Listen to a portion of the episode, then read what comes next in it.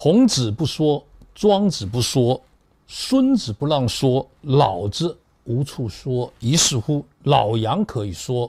老杨到处说。前两天呢，新加坡进行了新一轮的大选，这个大选的结果呢，就叫第十三届的国会选举。那在七月十一号就尘埃落定了，连续执政五十五年的人民行动党再次蝉联执政，这是大家预计的结果。但是呢，有一个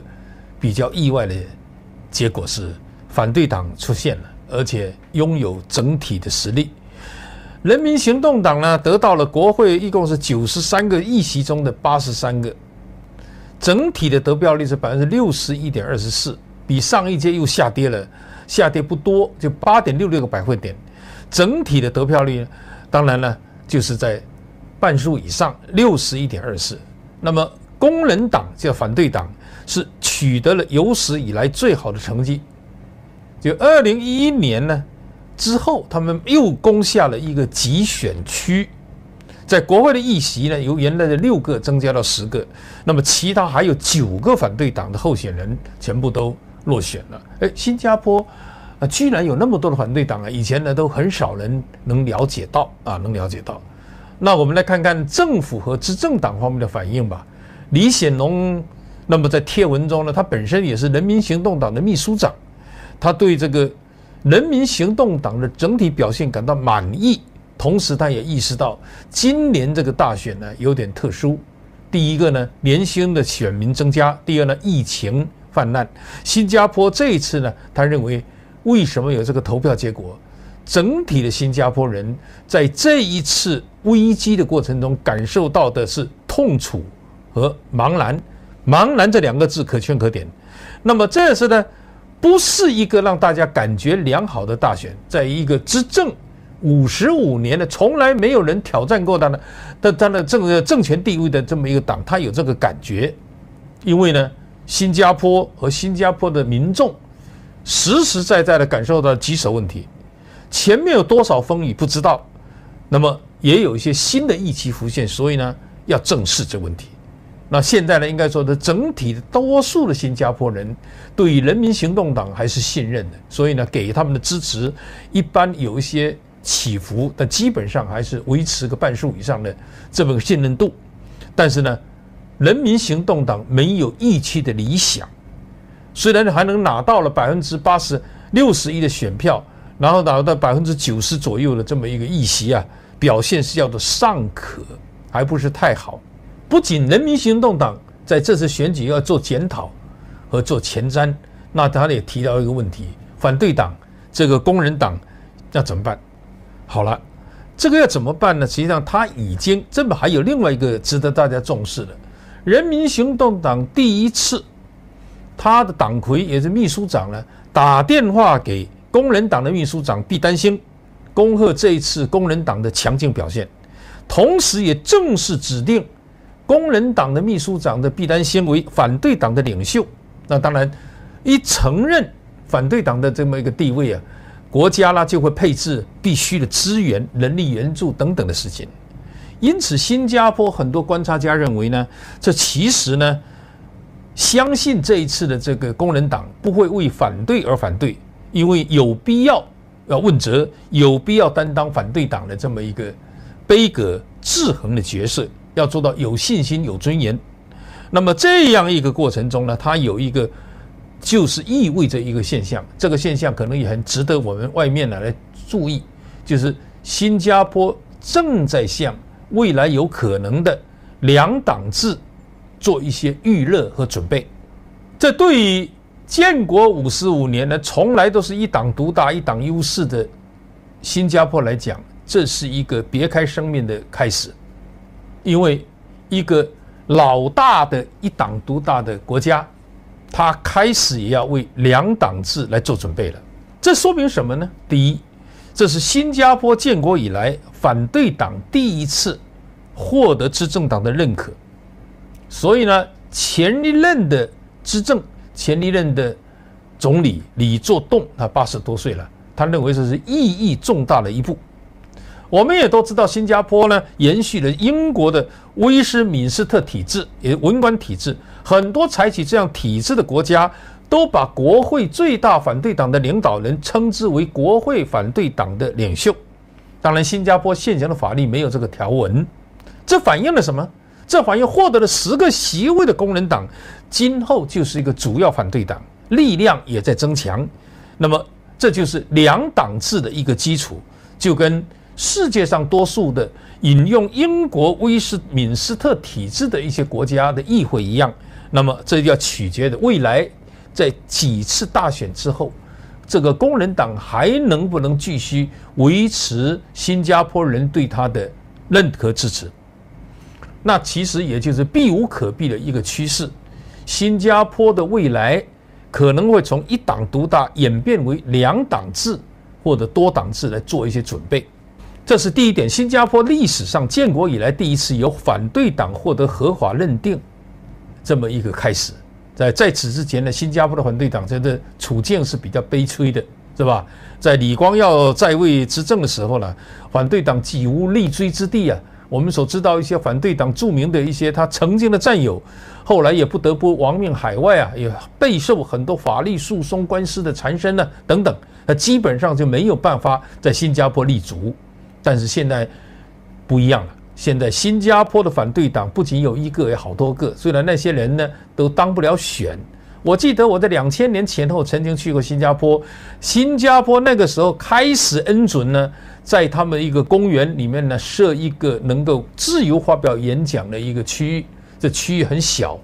啊，是街边公园。然后呢，就是跟英国的海德公一样，弄一个肥皂箱就可以了，自由表达意见。但实际上呢，也没有人敢在那里来发表自己的意见，因为呢，稍有不慎呢，他就可能会受到更多的这个呃法律的一些一一些规管啊规管。所以那是聊备一格的一种一种一种游戏吧。但是今天的新加坡不一样了。我说是两千年前后，那现在是二零二零年了。的新加坡这个国家也在变。那么这个变化呢，也有点意思。因为呢，我讲这第二点的意义就在新加坡一直呢被视为中国的执政党，中国共产党的一个主要参照系。这个参照系不仅是一个执政的模式，甚至呢，整个法律体系之下。进行政治体制改革或者体制改革的一个主要参照系，这个参照系是新加坡。明知李光耀这个人呢，呃，他们不太好对付，但是呢，也仍然是被视之为中国人民的好朋友。在很多时候、很多场合，李光耀先生对中国领导人的谈话都是直言不讳的，而甚至有点呢，不好说是教导，但是有点经验分享上也是。呃，有自己的一个表达的方式的。那么邓小平也罢，后面的胡耀邦、赵紫阳以及这个江泽民、胡锦涛，那对新加坡模式的认知度和接受度还是比较高的。当然，也包括今天的习近平。我我听新加坡的朋友讲过，也就周永康任内曾经有批过一一个项目，是由政法委的这么一个电影视中心呢，派了一个摄制组到新加坡拍。新加坡模式大概八九集的这个电视片，那这个电视片当然由于周永康出事啊，就没有办法再播了。啊，整个来讲就是新加坡一直是中国整个政治治理和整个政治体制改革、其他体制改革的一个参照系，这一点没有任何的疑义。也因为这样，有二十年的时间，在中共中央组织部在李元朝的任内。那么开始呢，有一个新加坡的这个市长班的学习，这个有二十多年，到今天还有。那是不是会终止了？不知道。反正有相当多的大陆的处级干部。副厅级干部、正厅级干部都曾经有到新加坡市长班学习的机会，而这学习起来呢，有的是一年，有的两年。那实际上来讲呢，有的新加坡的两所大学的为这个市长班呢的教学也扮演了很积极的角色。那就是学习新加坡的治国理念呢，这一人来讲呢，基本上不仅是停留在高层领导人，其实也在现任的。中国地方政府各个级别，甚至中央部委各个级别的正处级、正厅级官员，他们都有这样的历练。可见呢，新加坡或者学习新加坡是中国大陆在改革开放四十年来的一个主要的一个干部培训也罢等等的一个最主要的一个模板。那么新加坡这一次由一党独大开始要向两党制转型这样一个结果或这样趋势，势必然也会引起中国的相关方面的关注。这是中国方面，我认为他一定会注意到，从一党独大到两党。两党制的新加坡的模板的开始出现一些移动啊，这是第二点。第三呢，其实，在亚洲地区最早实行和长时实行的议会民主两党制呢，是土耳其，也就是呢，第上个世纪的二十年代前后，凯末尔革命以后呢，呃，进行了凯末尔这个改改革，凯末尔主义的推广。其实那个时候呢，凯末就有意识的把执政党一分为二，来作为一种所谓的两党制的尝试和所谓的政党之间的良性竞争。那关于这方面的资料啦，或者这方面的一些详细情况啊，以后我们会跟大家来做一些分享。但是呢，在亚洲地区来讲，还有另外一个地方，另外一个地区，那么从一党独大、一党专制转向两党制，那么这有一个呢，就是台湾。台湾的政治转型历史经验呢，其实呢，也从八十年代开始就开始的逐渐的这个准备，在蒋经国的晚期就已经呢着手呢解严开禁、开放党禁、开放报禁之后啊，那么历时呢也快三十年的时间，台湾的整个军事戒严体制转为所谓的民民主体制呢，实际上也是出现了两党制。这么一个两党政治的一个格局，经过了两党政治的几次的选举和轮流执政之后呢，现在呀固定呢，基本上就是国民党、民进党。那么现在所谓的第三党来讲呢，基本空间不大啊。当然，今天的国民党会不会变成呢长期的在野党，那现在也很难定论。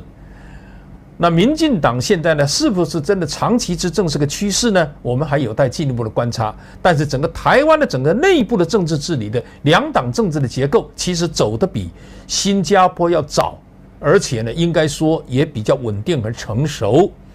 那么虽然在军事戒严体制里面，台湾也有在野党、青年党、民社党，但基本上是辽备一格，形同虚设。当然跟国民党也没有什么本质的变化。那么今天呢，我们也知道。在台湾内政部登记在册的政党，现在还有三百七十多个，三百七十多个能行之有效、有声音、有活动，有点实际上是不多。现在包括台联党、包括亲民党、包括新党、包括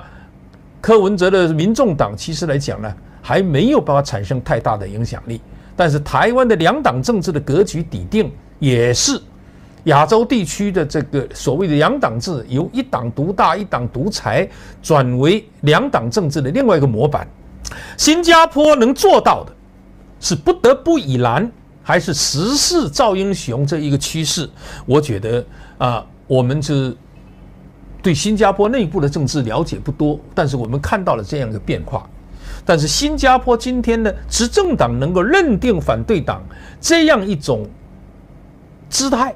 这样的实质作为，在可见的一个历史时期，中国大陆是肯定做不到了。当然，原来香港还有条件，在基本法规定之下呢，建制派换民主派呢，有一个这样的，在立法会的席次的更迭，有一出现一个这样的一个尝试呢，本来还是有机会的。但是从这些年的政治的局势的变化来看，特别是这个整个香港这个去年以来的局势变化之下，香港在建制结构之下的所谓的两党制或者两党轮替制实现和发生的可能几率，可以说几乎等于零。蒋经国先生在世的时候，经常有一句话耳熟能详，叫“世界在变，潮流在变”。当然。今天呢的世界和潮流一样在变，而且变化比我们想象要快。当世界和潮流都在变，你不可能一成不变。新加坡逐渐的告别一党独大，在加固和改善柔性威权，在注重争取年轻选民的这些做法，其实对周边国家和地区都是有启示的。有一个现象还要再强调一下：今天新加坡的人民行动党的每一个议员、每个政府部门的官员，包括总理，包括他的一些有职务的，像外交部、国防部等等这些部门的部长们，他们都必须经过基层选举，必须接受民众的选民的检视，他们才能够一步步的提升，而且每一个星期都要回到。自己的选区跟选民进行互动，了解意见，改善自己的执政作风、执政风格等等的东西。而这一点呢，而中国政府曾经很想学，但是呢，半途而废，